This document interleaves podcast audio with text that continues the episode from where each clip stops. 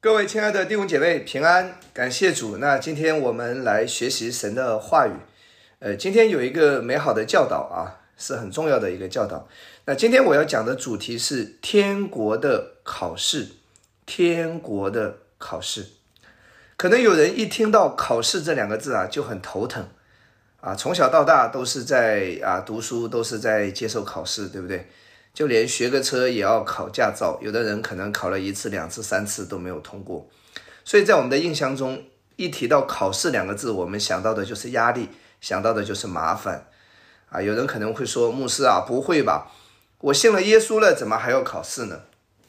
弟兄姐妹，其实考试呢是好的，透过考试可以知道我们的强点、弱点以及哪里要补强。呃。我以前看过一个电视剧啊，有一个少林寺的方丈呢，要派一个弟子出去帮皇帝完成一个任务，铲除一位大奸臣。这个方丈呢，在派出这个少林寺的弟子之前呢，要试验这个弟子的武功到底怎么样。于是呢，就设下了关卡，要这个弟子必须要闯过三关，才能够出去去完成这个任务。可能有人会说啊，不要浪费时间了，这么麻烦，对不对？赶快去呀！弟兄姐妹，请听好，关键问题不是要不要赶快去，而是帮不帮得上忙。会不会有一种可能，武功不到家，反而是添麻烦，一上阵就领了盒饭，对不对？啊，不但任务没有完成，反而被敌人给杀掉了。所以呢，为了确定你的能力，为了确保任务的完成，为了保证你的安全，出去之前要先过三关。有一位属灵的伟人呢是这样说的：“他说，除非一个人受过试验和鉴察，神才会把他升到尊严的地位。在熬炼中站立得住的人，神将使他高升。”这个属灵的伟人意思是说。上帝在大大的使用你、祝福你之前，他必须是让你先经历过一些考试、一些试验，啊，只有在考试、在试验中通过的人，神才能把他升到一个更高的位置。其实每个基督徒也是一样，在神更大的扩充你之前，在神更大的恩高你、更大的抬举你、更大的赐福你之前，神很多时候也会。给你设立一些考试，他也是希望你通过这些考试，他才能够更大的扩张你，啊，赐给你更大的影响力，让你成为别人的祝福。所以试验、试炼也是圣经当中一个很重要的主题之一。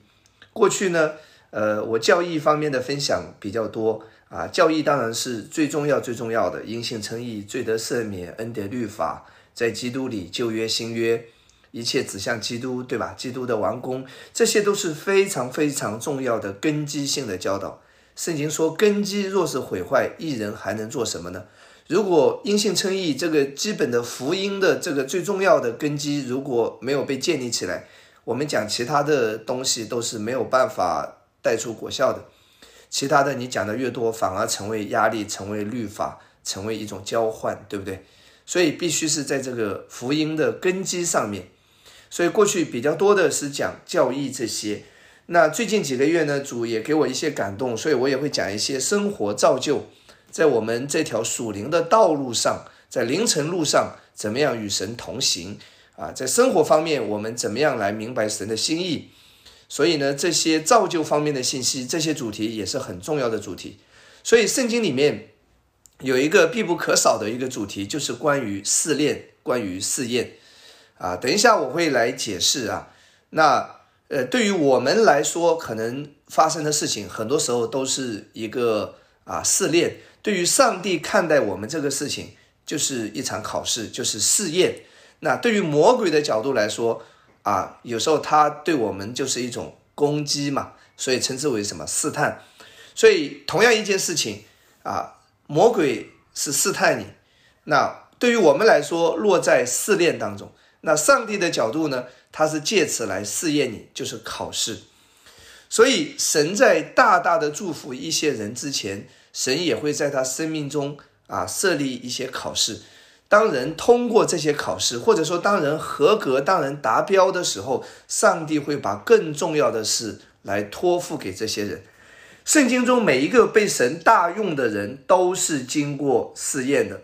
我简单举几个例子啊，比如说亚伯拉罕，那神在大大的赐福他、扩张他之前呢，神也是在在给他考试，对不对？大家记得吗？当亚伯拉罕和罗德在一起的时候。上帝让他选择，而罗德选择什么呢？选择了平原。那有人认为说平原难道不好吗？其实重点不是平原，而是圣经提到说这个是靠近索多玛、俄摩拉的平原。换句话说，这个平原代表的是罪恶之地啊。透过罪恶带来的享受，透过啊违背神的心意带来的满足，所以罗德选择的是什么？靠近索多玛、俄摩拉的平原。而亚伯拉罕选择的是什么？选择的是高山。所以，当这一场选择结束之后，换句话说，亚伯拉罕这一关考试已经是通过了。上帝就对他说：“我要大大的赐福给你，对不对？”圣经后面就讲到，神向他显现，给他很多更大的应许。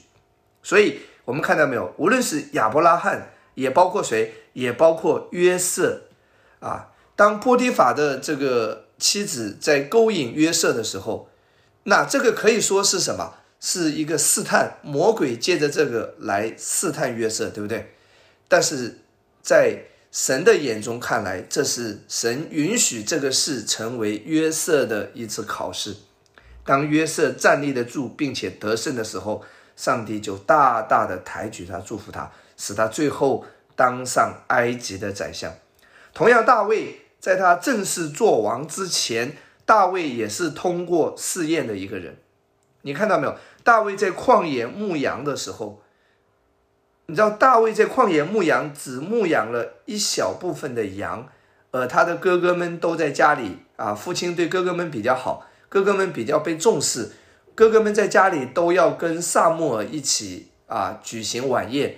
可是大卫却被遗忘在旷野。牧羊那几只羊，我们从一个地方的圣经我们可以看到，当萨穆尔看了大卫的哥哥们之后，他说：“这些都不是我所要的，你还有没有儿子？”这个时候耶西才想起来，我还有一个小儿子。哎呀，在旷野放羊。你想，这个父亲粗心到一个地步，自己有几个儿子都忘了，说明什么？说明大卫无论是在哥哥们的心目中，还是在父亲的心目中，大卫都是不被重视的。大卫都是被冷落的，父亲只给他安排了一个在人看来极其卑微、极其不重要的一个任务，就是去旷野牧养那几只羊。然而呢，大卫却忠忠心心的牧养那几只羊。圣经提到说，当狮子来了，把羊叼走的时候，大卫会去追赶，把羊给夺回来。弟兄姐妹，不要小看你自己现在的工作，无论是在职场，可能你现在只是。刚刚踏入社会，一个普普通通的一个入门的一个工作，可能在整个公司的体系当中也不太重要。记得你的工作是为神而做的，职场也是在服侍神。除了地上的老板，有一个更重要的老板，就是你的天赋，天上的这一位神，他在看着你，你做的每一件事也都是在为神做的，所以你忠忠心心的。啊，在神在人面前，你所有的事都是为神做的，忠忠心心的完成，这就是考试，这就是神让这个环境在你的面前，就是神对你的试验，这就是一场考试。包括在教会，你可能现在不是站在讲台上的，你可能只是今天安排做值日、做卫生的、做招待的，对吧？做一个最小的一件事情。但是记得，当你一切都是为神做的，忠忠心心的去完成的时候，上帝就看你是忠心的，神就要把更重要的事情、更大的任务放在你的身上。所以大卫能够最后做王，成为以色列的君王，在这之前，其实大卫已经通过了很多次的考试，所以这是一次。后来大家还记得吗？当好几次。扫罗落在大卫手中的时候，别忘了，扫罗是逼迫大卫的，甚至要杀害大卫的。当扫罗好几次落在大卫手中的时候，大卫居然没有去杀害扫罗。大卫说的话是什么？他是耶和华的受膏者，我断不可以伸手加害于他。所以你可以看到，在面对扫罗的时候，大卫没有选择报复，大卫没有选择报仇，大卫没有选择让他的愤怒、让他的血气去达到他的目的。大卫选择了什么？饶恕和宽恕。所以，亲爱的弟兄姐妹，在生活当中，当别人得罪你，当别人伤害你。啊，无论是职场，无论是教会，当你选择饶恕和宽恕的时候，这也是坐在神的面前，上帝看重你。不要一有机会啊，别人落在你手里了，哈哈，这回我不搞死你啊！其实，当你当你当你这样子的时候，其实，在神的眼中，你的考试并没有被通过。所以，简单说啊。无论是亚伯拉罕，无论是约瑟，无论是大卫，他们都是经过试验的人。换句话说，在很多的时候，他们都是经过考试的人，他们在神的面前都已经合格达标了，所以神才把他们带到更高的位置上，神才把更重要的任务放在他们的身上，神才更大的扩张他们，扩充他们。亲爱的弟兄姐妹，上帝要祝福你，上帝要大大的赐福你，恩宠你，无论你在哪一个领域，无论你在哪一个方面。但是神也会在你的人生当中，让你有一些经历，他也会允许一些人事物的出现，允许一些啊环境的发生，其实就是在考验你的信心，在磨练你，在提升你。有一段话是这样讲的，他说：“经过试验以后，他们的品格、他们的生命、他们的承担力跟他们的耐力都得到一个证明，上帝就把他们放在一个。”极尊荣的位置上面，所以呢，在我们天国的旅程的里面，必然会有征战，必然会有考试和试验。下面我让大家来看几处经文啊，这几处经文都讲到基督徒的这一条生命的道路，就是会有试验的，就是会有各样的考试的，会有一些经历的啊。我们来看啊，这些经文很重要。我列举了三处经文啊，其实其实整个新约非常多的地方讲到，我跟大家来看三处啊。第一处呢，在雅各书新约雅各书一章第二节到第四节，这里怎么讲呢？他说：“我的弟兄们，你们落在百般试炼中，都要以为大喜乐，因为知道你们的信心经过试验，就生忍耐。”但忍耐也当成功，使你们成全完备，毫无欠缺。圣经这里讲的很清楚啊，我们会落在试炼当中的弟兄姐妹，所以人生一定会有经历的，人生不可能永远一帆风顺的。上帝也允许我们在这个世界上会接触各式各样的事情，但是上帝与你同在，上帝的恩典是够你用的。他说什么？他说：“你们的信心经过试验，就生忍耐；忍耐也当成功，使你们成全完备，毫无欠缺。上帝要提升你，就会允许各样的环境。上帝要让你的信心加增，所以他允许你经过各样的考试和试验。那下一处经文呢，也是在雅各书啊，在第一章的十二节，我们来看这里怎么说呢？这里说。”忍受试探的人是有福的，因为他经过试验以后，必得生命的冠冕。这是主应许给那些爱他之人的。上帝太爱你了，他要祝福你，他要提升你，所以有时候他也允许一些事情的发生。但是不要担心，不要害怕，上帝知道你的承受力在哪里，上帝不会把难担的单子放在你的身上。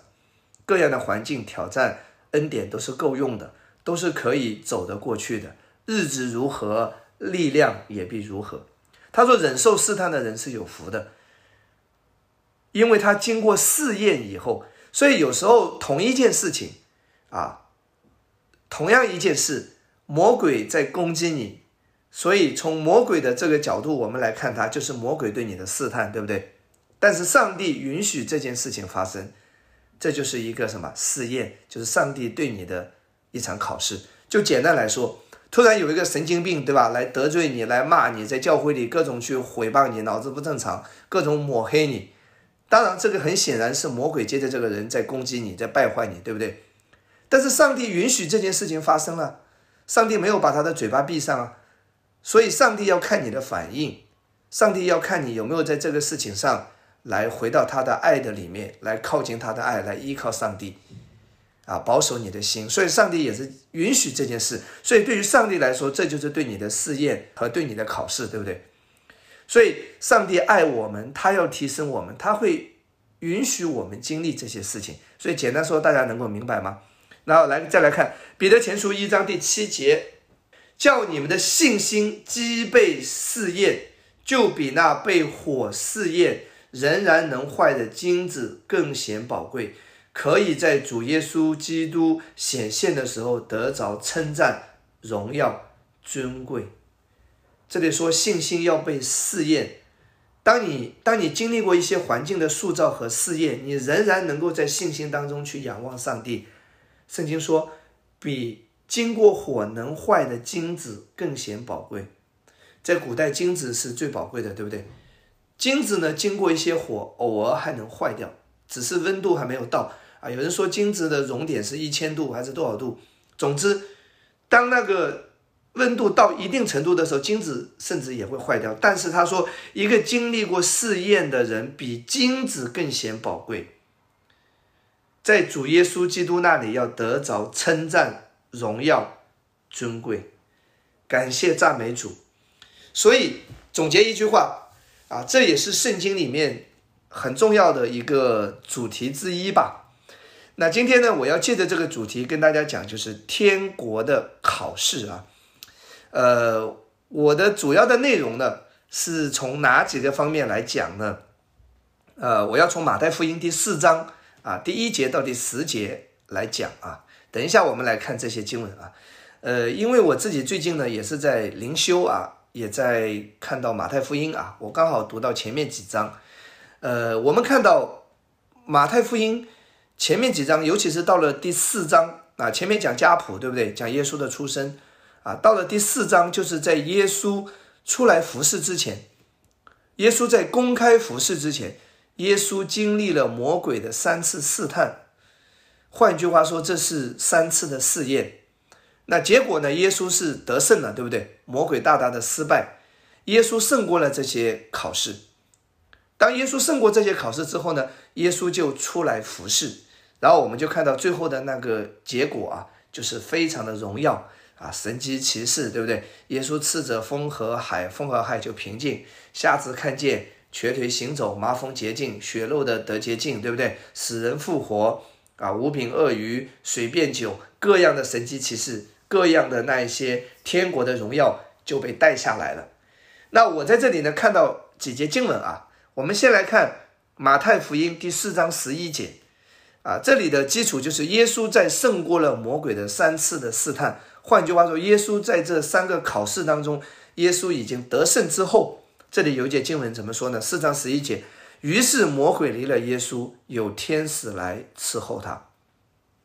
圣经特别这里记录下来这句话：当魔鬼离了耶稣，也就是说魔鬼的试探在耶稣身上无效，这三关耶稣得胜之后，有天使来伺候他。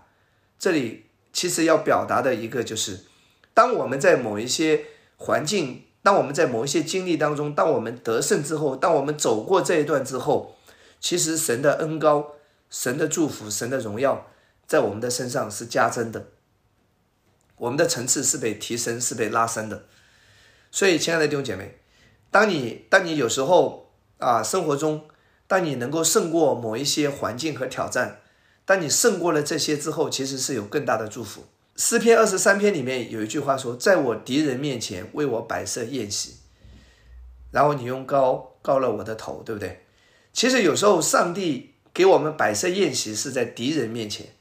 换句话说，当你得胜这些试探、得胜这些环境之后，是有宴席的。宴席就是享受，就是领受，会有更大的领受。所以，当你胜过一些环境之后，更大的祝福、扩充、提升会在你生命中发生。那我们来看啊，四福音其实是对观福音书啊。马太福音四章一节到十一节讲到耶稣面对试探最后得胜，对不对？有天使来伺候他。同样，路加福音呢第四章第十三节到十四节，上下文也是在讲到耶稣得胜了这魔鬼的三个试探之后，圣经是怎么记载的？四章十三节，魔鬼用完了各样的试探啊，其实就是三次啊，三次。呃，接下来我会详细跟大家讲了，就暂时离开耶稣，耶稣满有圣灵的能力，回到加利利，他的名声就传遍了四方。这里很清楚的讲到，当耶稣得胜了魔鬼的三次试探之后，耶稣满有圣灵的能力。很显然，这个在敌人面前，上帝为耶稣摆设了宴席，用油膏了他的头。当胜过一些试探、胜过一些挑战之后，圣灵的恩高是加增的。圣经说，耶稣满有圣灵的能力，然后他的名声就传遍了四方。今天对于我们每个人来说，当你胜过你生活中的一些挑战，上帝会使用你，在你的那个领域，在你的生命中，会大大的被提升，大大的被扩张，大大的被扩充。神要大大的赐福你，弟兄姐妹一起说阿门。那我今天呢就讲天国的考试，我要讲三个啊，这三个，这三个呢就是我在读马太福音四章，魔鬼三次试探耶稣，其实这就是对耶稣来说就是试验三次，上帝允许这三次的考试，就是这三关。同样，当我们每一个基督徒啊，包括牧师本人，这三关我们必须要过。当我们过了这三关，我们就能够到一个更高的层次。所以今天我要跟大家来分析这三关啊是哪三关？这三道题的考试到底是哪三道？我们怎么来运用在我们的生活当中？讲到这里为止，大家应该能够明白哦。圣经呢，在马太福音第四章第一节到第十节啊比较长啊，这里面讲到三次魔鬼的试探，我就把它切成小块啊。先跟大家来讲，第一个试探就是第一个考试是什么呢？第一关，我们来看马太福音四章第二节到第四节，他进食四十昼夜，后来就饿了。那试探人的进前来对他说：“你若是神的儿子，可以吩咐这些石头变成食物。”耶稣却回答说：“经上记着说，人活着不是单靠食物，乃是靠神口里所出的一切话。”这是第一道关，第一个试探，也就是第一道题。这道题是什么呢？第一，变石头为饼，变石头为饼。啊，这里当耶稣肚子饿了的时候，魔鬼对他说什么？你若是神的儿子，那你就把石头变成饼，对吧？耶稣回答说：人活着不是靠食物，乃是靠神口里所出的一切话。第一点，变石头为饼。那这里其实第一个考试是什么？第一个考试是否因需要不被满足而否定了神和人的关系？我再说一次，第一道考试就是是否因需要不被满足而否定了神和人的关系。这里记载说，耶稣饿了，饿了就代表着有需要，对不对？撒旦的意思是什么呢？意思是说，如果上帝爱你啊，如果你是神的儿子，意思说，如果上帝爱你，你就让他把石头变成饼，因为现在你有这个需要。否则呢？否则上帝就不爱你。所以这是撒旦的意思。如果上帝没有满足你的需要，如果上帝没有解决你的问题，换句话说，如果石头没有变成饼。那么上帝就根根本不爱你，弟兄姐妹听好，这是撒旦的逻辑哎！我再说一次，撒旦的逻辑是什么？意思是说，如果上帝爱你，如果你是上帝的儿子，现在你有需要，你肚子饿了，对不对？那你就让上帝来啊，把石头变成饼啊，因为你有需要啊，他要满足你的需要啊。如果你的需要没有被满足，如果石头没有变成饼，那么你就不是神的儿子，那么上帝就根本不爱你。上帝根本不理你，一切都是假的。这是魔鬼的逻辑，撒旦的逻辑。弟兄姐妹，请听好，这是第一关。其实今天很多基督徒也是卡在这里，在信仰的这一条路上，包括你听了恩典的信息一段时间了，很多时候你也会卡在这里。如果上帝还没有成就我的祷告，如果上帝还没有医治我的疾病，如果上帝还没有让我有好的工作，上帝还没有让我发大财，我就沮丧，我就动摇，我就失去信心，甚至去埋怨上帝。我在生活中也常常会有基督徒给我发类似的信息啊。如果你曾经给我发过这样的信息，希望你不要定罪啊。啊，没关系，我们都要成长。真的，我自己也常常经历这些。就是有人常常会跟我说：“哎呀，我也听你的讲到了，为什么我的病还没有好呀？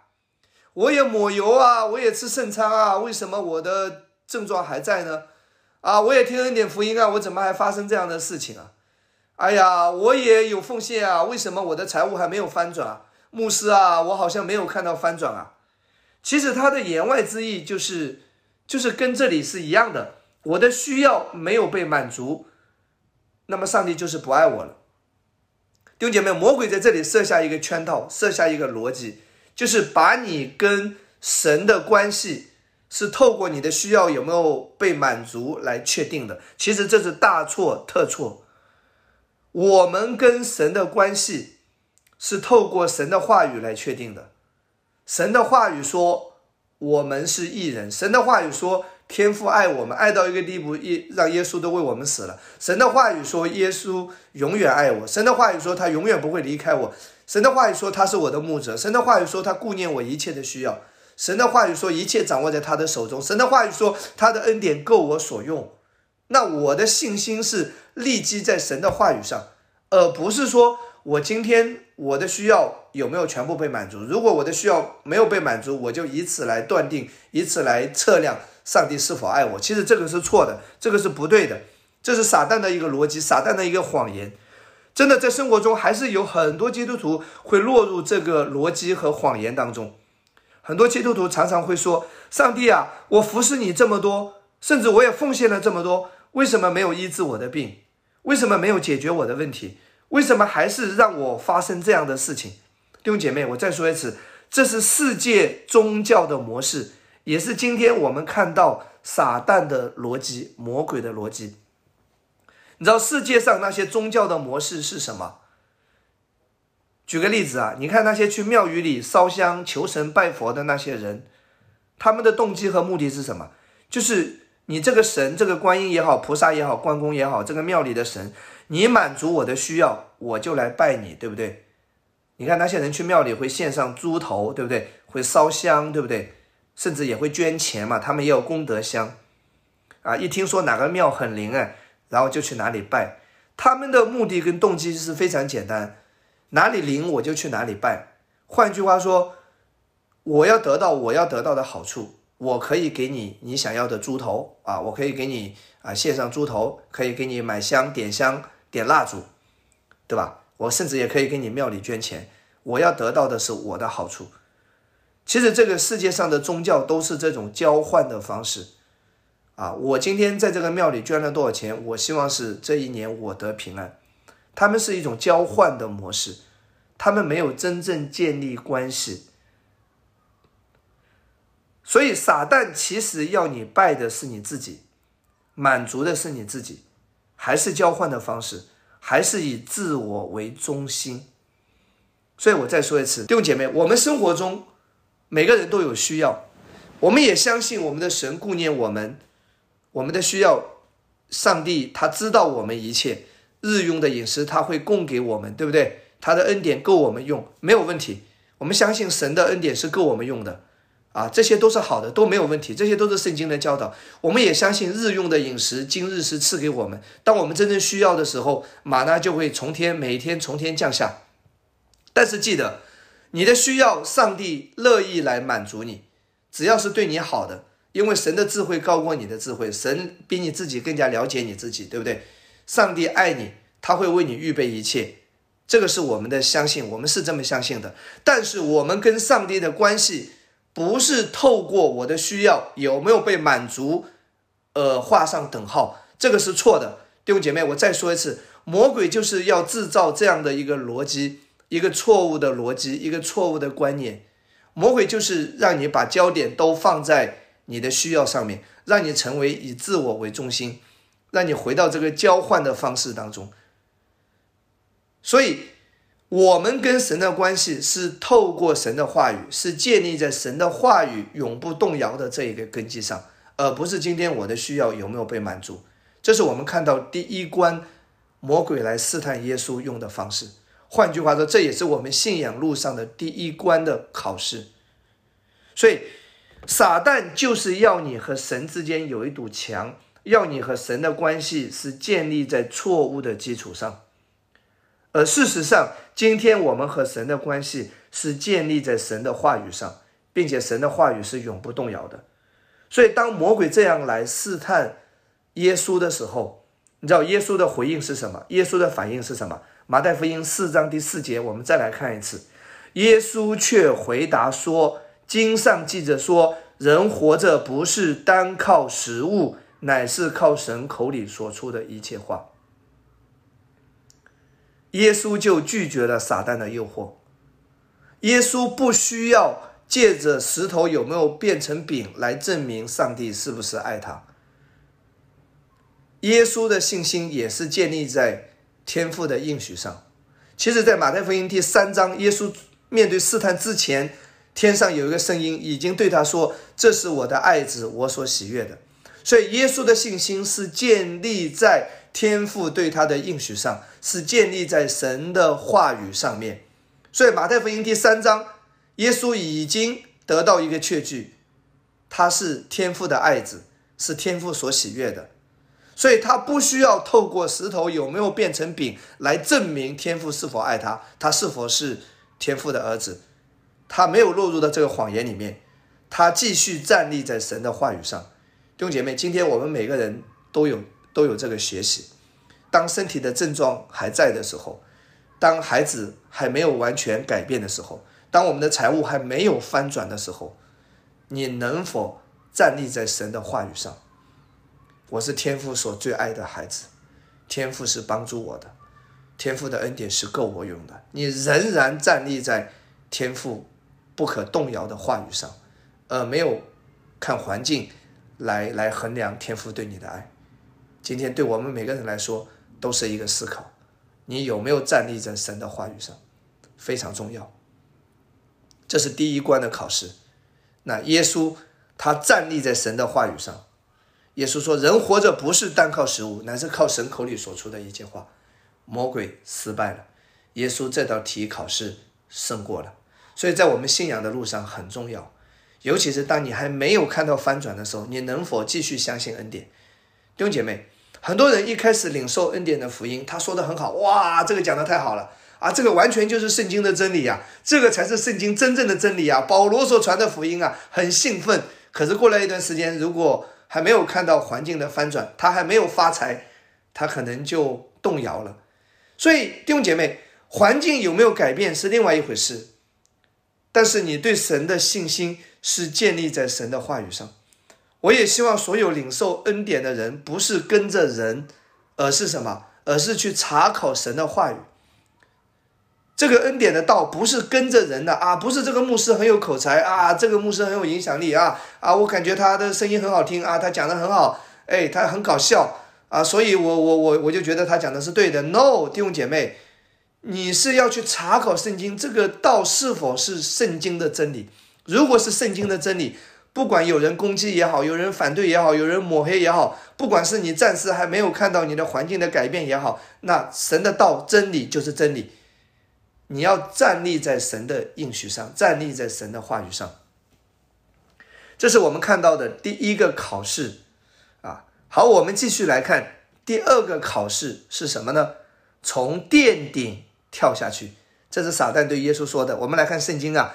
马太福音四章五节到第七节，第二道考试啊，就是魔鬼对他的第二个试探啊。今天我们凌晨路上也同样会遇到这一道题的考试。我们来看第五节开始，魔鬼就带他进了圣城，叫他站在殿顶上，对他说：“你若是神的儿子，可以跳下去，因为经上记着，主要为你吩咐他的使者用手托着你，免得你的脚碰在石头上。耶稣对他说：“经上又记着说，不可试探主你的神。”第二个考试是什么呢？我是否需要用神机骑士来证明我和神的关系？撒旦对耶稣说：“你是神的儿子，那就让神来为你行神迹啊！你就跳下去啊，他一定会救你啊！”如果没有神迹呢？那就神根本不爱你嘛。耶稣的回答是什么？耶稣回答：不需要用神迹来证明什么，不需要用外面的成功来证明什么。来看我们的 PPT 啊，我这边有一个定义：什么叫不可试探主你的神？意思是什么呢？意思是不可用交换条件的方式去遵行神的话。然后要求神必须做什么来回报你，弟兄姐妹，我再说一次，什么叫不可试探主你的神？今天对于我们来说，我们要学到一点，这是一个很重要的教导。今天牧师要把你的动机、把你的根基重新拉回到这个正确的动机和根基上，不可以用交换条件的方式去遵行神的话，然后要求神必须做什么来回报你。不可以这样子的啊！举个例子来说好不好？绝对不可以用十一奉献作为一个交换的条件啊！我做十一奉献，你就必须要祝福我，使我发大财，不可以这样子，弟兄姐妹。圣经确实有讲，当我们甘心乐意，带着一颗感恩的心，我们愿意去尊荣神。我们愿意去爱神，我们献上十一来敬拜神，那么上帝会祝福你，会回应你，这是圣经的应许。但是请听好，我们十一奉献是因为我们尊荣神、感恩神、爱神，愿意去敬拜神，十一也是一种敬拜。而十一之后，上帝的祝福那是上帝的事，上帝自会照他的应许来，但不可以本末倒置，成为一种交换。我再说一次，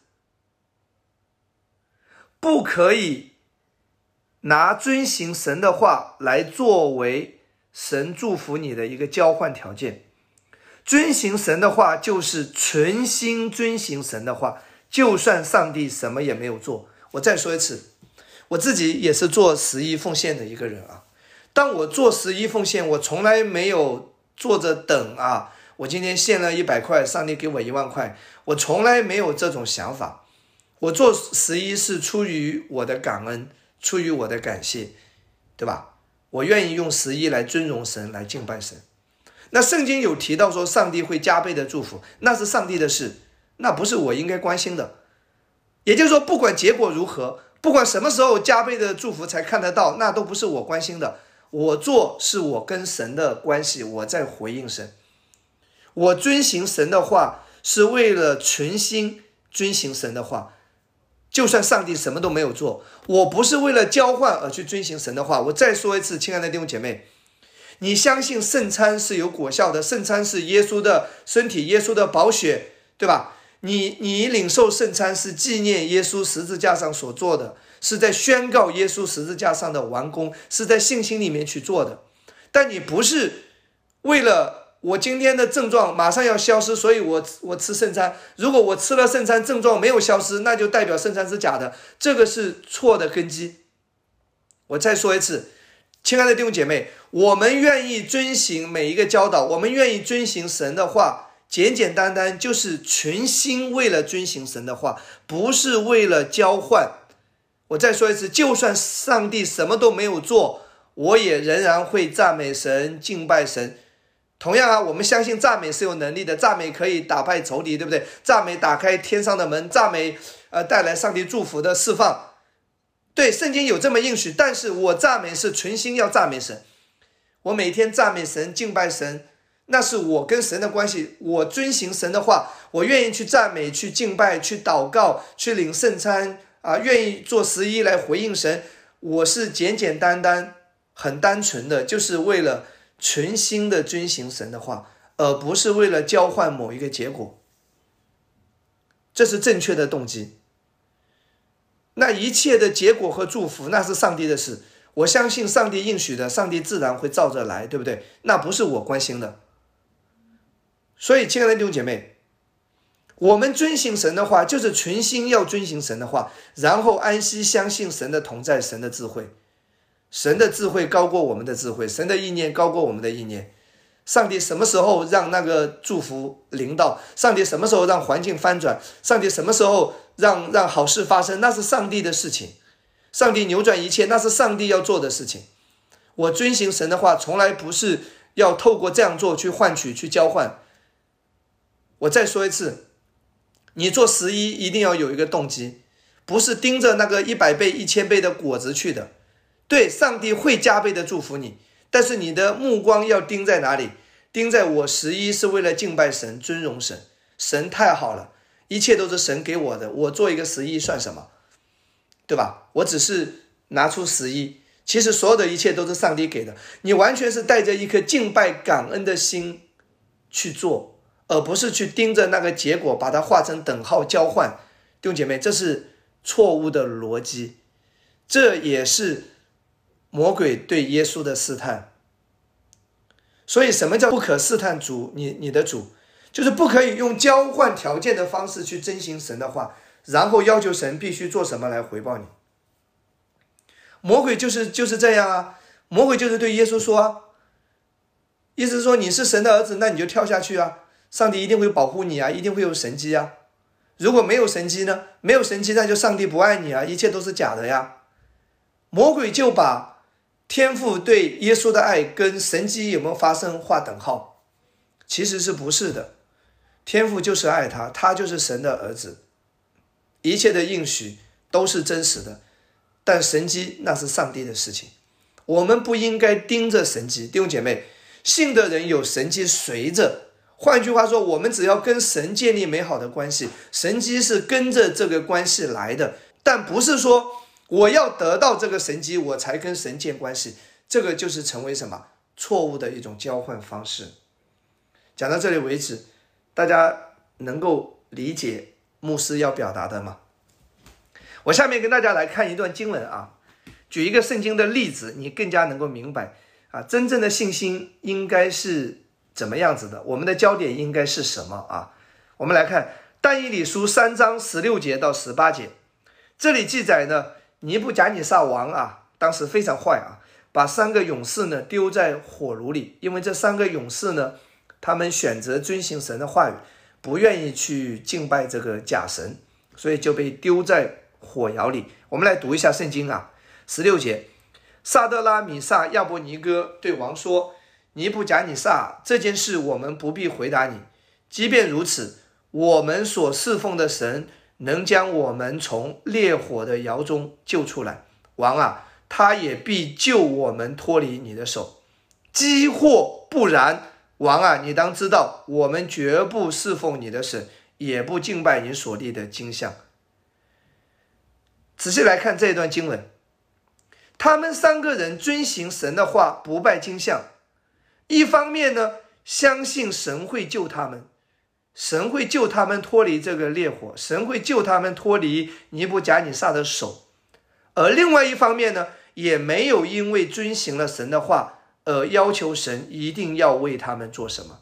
他这里说什么？饥祸不然，王啊，你当知道，我们绝不侍奉你的神，也不敬拜你所立的金像。弟兄姐妹看到没有？他们没有拿遵行神的话来作为神救他们的一个交换条件。遵行神的话，就是存心遵行神的话，就算上帝什么也没有做。所以你看到这三个勇士的话了没有？一方面他相信上帝会救他们，而另外一方面呢，就算神迹没有发生，他们也是仍然愿意遵行神的话，不去拜这个偶像。这是我们真正的一个信仰的根基和动机。我们相信圣餐是有医治的果效。我们相信十一的启示会带来财务的翻转和兴盛。我们相信方言祷告的能力，对吧？我们相信赞美敬拜会让神打开天上的门。我们相信读经祷告都是有属灵的果效的。我们我们这些都是我们相信的。但是我们不是为了交换某一个结果而刻意去这么做的，否则就落入到仇敌的试探和谎言当中。一旦这个结果没有发生，你就怀疑上帝。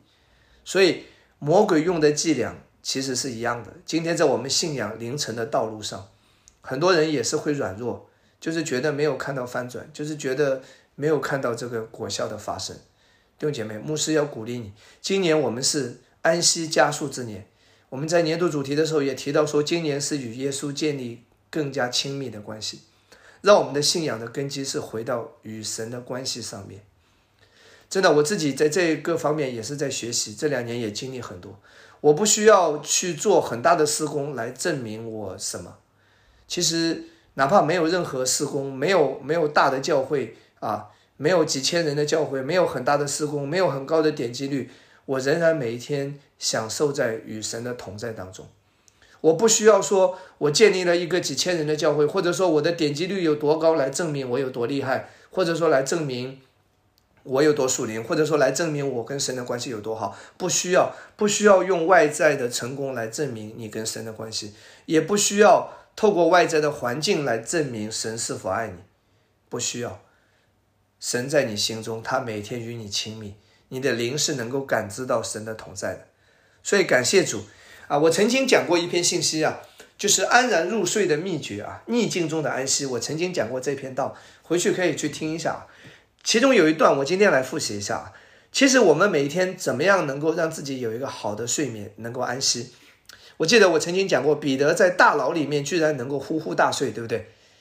说明彼得他是很安息的。其实我们每个人怎么能够做到这一生当中，无论环境怎么变化，无论处在什么样的光景中，你都能够安然入睡？有三个枕头啊，来看我们的 PPT。第一个枕头，你要相信神的全能。就是神是全能的，他要做翻转，就是一夜之间，没有什么不能的。立王废王都掌握在他的手中，连君王的心在他的手中都好像龙沟的水随意转流。上帝一做工的时候，没有什么不能够改变的。啊，好像今现在我们家庭教会压力也是很大，对不对？但是你相信，如果神做工，改变是一夜之间的。曾经印尼这个国家是非常反对基督教的，啊，基督教在印尼也是要被逼迫，甚至要被要被杀害的，会被会被有一些反对狂热狂热分子的那些人会被杀害掉的，非常惨。但是，一夜之间，上帝翻转他的时候，印尼的基督教就自由。印尼超过一万人以上的教会有几十间，你看一下，就神的工作啊，所以。如果上帝做工啊，一夜之间都会改变，无论你的丈夫、你的孩子、你的财务状况，对吧？神做工嘛，神是全能的，所以你必须要相信神是全能的。神翻转没有什么难事，法老都可以被改变，对吧？以色列人都可以出埃及。所以第一个枕头就是你必须要相信神的全能，第二个枕头是你要相信神的全爱，就是神对你的爱是完全的爱，他就是爱你这个人。不管你做了什么，你变成什么，不管你今天是什么样子，他就是永远爱你。就像地上的父母，啊，不管这个孩子有多脏，不管这个孩子是什么样，父母对孩子的爱也是永远的爱。所以第三个是什么？神的全智，就是神的智慧，神的意念高过你的意念，神的智慧超过人的智慧千百万倍。所以如果有一些事情你也祷告了，对吧？你也交托了，但是如果结果还没有发生，那就交给神，不必过多的去纠结什么啊！我在圣经中举一个例子，保罗啊，哥林多后书十二章八到第九节，保罗身上，呃，这里讲到说有一根刺啊，保罗的生命中有一根刺啊，不管这根刺是什么吧，是别人对他的攻击嘛，对吧？搅扰吧，不管解经家怎么说，但简单说啊，圣经这里说，为这事我三次求过主。叫这次离开我，他对我说：“我的恩典够你用的，因为我的能力是在人的软弱上显得完全。”保罗多厉害啊，弟兄姐妹！保罗多属灵啊！保罗为着这个刺都祷告了三次，哎，结果呢？结果这个刺仍然在。所以保罗后面就交托仰望，他相信上帝的智慧嘛，对吧？不管怎么样吧，他说：“我已经祷告了三次，叫这刺离开我。”很显然，这个刺仍然在。他说：“我的恩典够你用的。”亲爱的弟兄姐妹，有一些生命中的问题，或者有一些事情，我们也祷告了，我们也交托了，我们也做了我们能做的，我们就是把它交给神，就是仰望神，其他的结果就交给神，不用过于的纠结，不用过于的专注在这个事情上，还是要回到神的面前仰望神。啊，除了你跟神的关系，其他的一切都是外在的，只有你跟神的关系是存到永远的。这里真的也让我们有一个学习，所以三个枕头能够让你安然入睡。神的全能，神的全爱，神的全智，你必须要相信神就是智慧的，对吧？啊，你已经尽力了，但是这个结果好像不理想，不理想就不理想呗。上帝掌管一切嘛，神的意念高过我的意念，我相信神对我所做的一切都是甚好的，都是最好的。阿门。好，那简单来看，第二，这是第二个考试啊。魔鬼又一次失败了。第三个考试是什么呢？你若服服拜我，你若服服拜我。马太福音四章八到第十节，第三关啊，魔鬼又带他上了一座最高的山，将世上的万国与万国的荣华都指给他看，对他说：“你若服服拜我，我就把这一切都赐给你。”耶稣说：“撒旦退去吧，因为经上记着说，当拜主你的神，单要侍奉他。”第三个考试是什么呢？我为什么而活？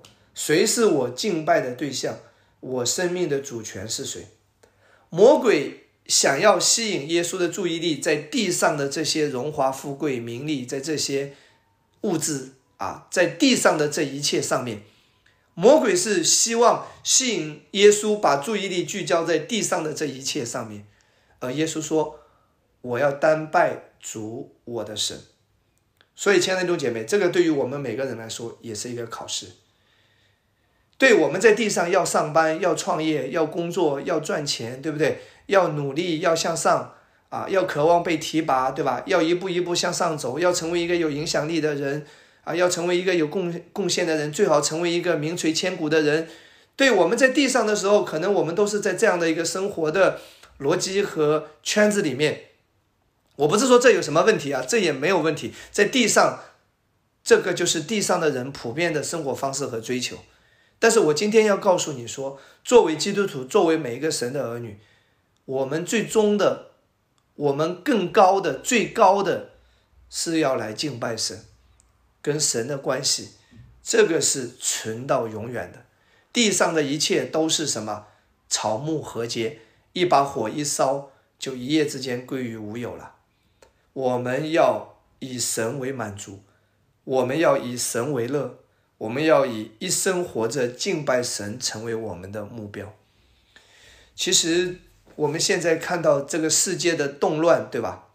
啊，我自己尤其是这一两年，真的看到这个世界疫情也好，啊，很多人真的是，尤其是这个封城的状态，很多老板甚至我认识有一些企业家。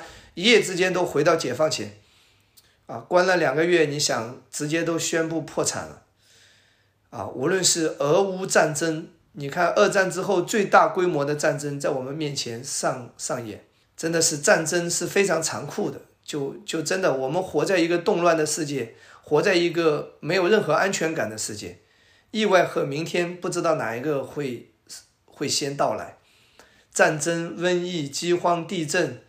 这些不好的事情会越来越多的发生，其实也是在提醒我们每一个基督徒，地上是什么？是短暂的，地上也是虚空的。你的名利一夜之间可能都会没有的。如果你是为了追求名利，一夜之间名利都可以消失的。你追求财富，财富也是靠不住的，一夜之间也会化为乌有。其实只有永恒，只有上帝是我们永远的追求。下面来看一节经文啊。来看诗篇十七篇十四到十五节，大卫怎么说啊？来看耶和华，求你用手救我脱离世人，脱离那只在今生有福分的世人。世人呐，就是只活在今生嘛，对吧？吃喝玩乐啊，很多基督徒对今生我们该赚钱赚钱，上班上班这些都没有问题，该积极的去做就去做，但是你不要只是盯着今生。这里说只在今生有福分的人，我们基督徒是更高的，更超越这一切的。你把你的财宝充满他们的杜甫，他们应有儿女就心满意足。弟兄姐妹，无论是地上的名和利和钱，都是靠不住的，甚至儿女也靠不住的。有人说啊，我有五个儿子啊，我比你们多好，你看我多成功。我跟你说，我经常读到一些新闻啊，有五个儿子到最后养老没饭吃，送到那个敬老院去了。有儿子越多，反而反而越凄惨，对吧？今天这个儿子，明天那个儿子，轮来轮去，最后都没人要，把你赶出去了啊！开开玩笑啊，幽默段子啊，啊，不是说所有的儿子都是这样啊，但是记得，儿子也不能够成为你的真正的满足和依靠，你的依靠和满足是上帝啊。然后我们来看啊。最后一节怎么说？至于我，我必在意中见你的面。我醒了的时候得见你的形象，就心满意足了。弟兄姐妹，虽然我们活在这个世界，但我们不属于这个世界。这四十多天，也借着这个疫情，我自己也对自己的人生有很多的思考。再次回到这个原点：我为什么而活？谁是我敬拜的对象？我生命的主权？在于谁？什么才是永远的？什么才是人这一生当中最重要的？就是信仰，就是神。如果没有永恒，没有信仰，其实地上的东西都是虚空的，真的就是虚空的，生不带来，死不带走的。啊，你说你名气很大啊，你什么什么多有影响力，粉丝多少，只要某一个事情。啊，爆个雷，可能你一夜之间就就就从那个人民心中的英雄，你看那些网红，对吧？一夜之间你就成为什么落水的狗，被人家痛扁。爱你有多深的时候，恨你也会有多深。啊，这个世界就是这样啊！你再再多粉丝的网红，好的时候把你推到神坛，对不对？推向神坛，不好的时候就把你给踩下去了。所以世界上的东西是靠不住的，哪怕你你再富有。有一些病也不是能够用用钱、用医生的药物能够治得了的，所以这个世界是充满什么不确定的？世界的东西是不能够成为我们的依靠，也不能够成为我们真正的满足。所以这里说，我们要看到神的形象，我们每天以敬拜神，让我们心满意足。今年二零二二年，以亲近耶稣。成为我们的满足。当然，当你把耶稣摆在第一位，为他而活，每一天想到的是耶稣的时候，在地上，上帝也会使你凡事亨通，尽都顺利，好事不断的发生在你的身上，让你的生命成为更多人的祝福。这是神做事的方式。但神要我们的优先次序，必须是回到这个最初的原点上。最后一处经文，罗马书十四章第七节到第八节。保罗说什么？我们没有一个人为自己活，也没有一个人为自己死。我们若活着，是为主而活；若死了，是为主而死。所以，我们或活或死，总是主的人。让这个经文不断的来勉励你啊！不要为自己而活，让我们一生为主而活，继续的为主而活。感谢主，因为主爱你，主拣选了你，主为你死在十字架上，你的生命是属于主的。主也掌管你人生的一切，感谢赞美主，愿上帝大大的祝福大家。那最后呢，我推荐一首诗歌，在这一篇讲到的后面啊，这首恩典的诗歌改变了我，大家可以一边听一边唱，也一边来回应神的爱，来祷告，让我们接下来人生的路啊，继续的为主而活，继续的走主耶稣的这条道路，让我们行在神的旨意当中。啊，让我们真的以神成为我们人生的主要的追求，啊，成为我们真正的目标，像保罗一样望着标杆直跑，直到见主面的那一天。愿上帝大大的祝福大家，啊，奉耶稣的名祝福大家，阿门，平安。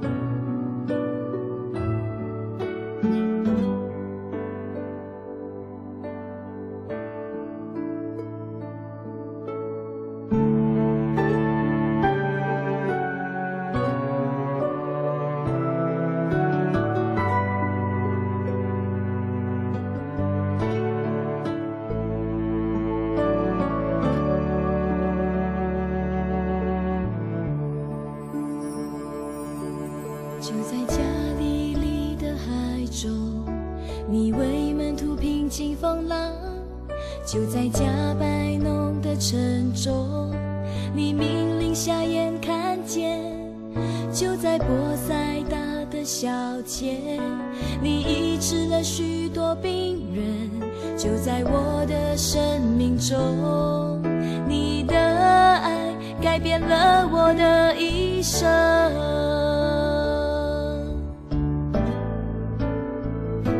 是你把我变得珍贵，把我变得洁白如雪。是你称我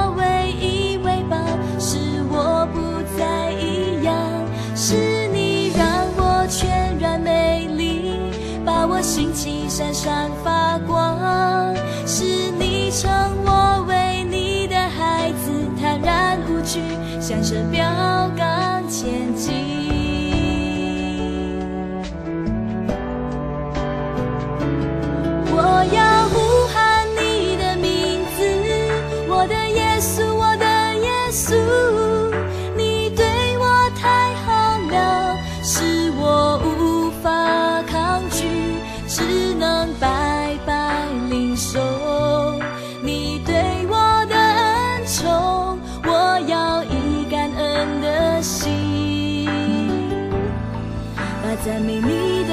唱起。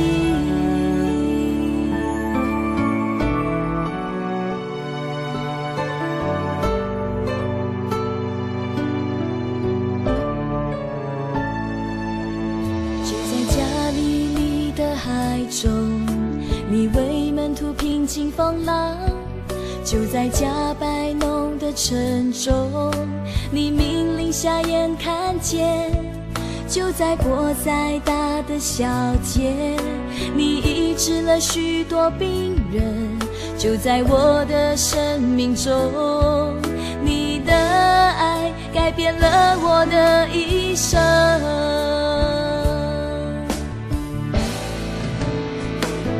是你把我变得珍贵，把我变得洁白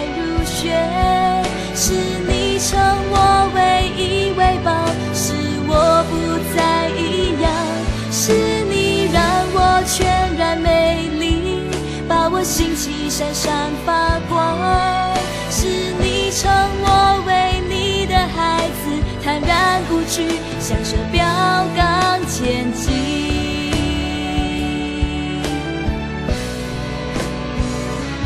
我要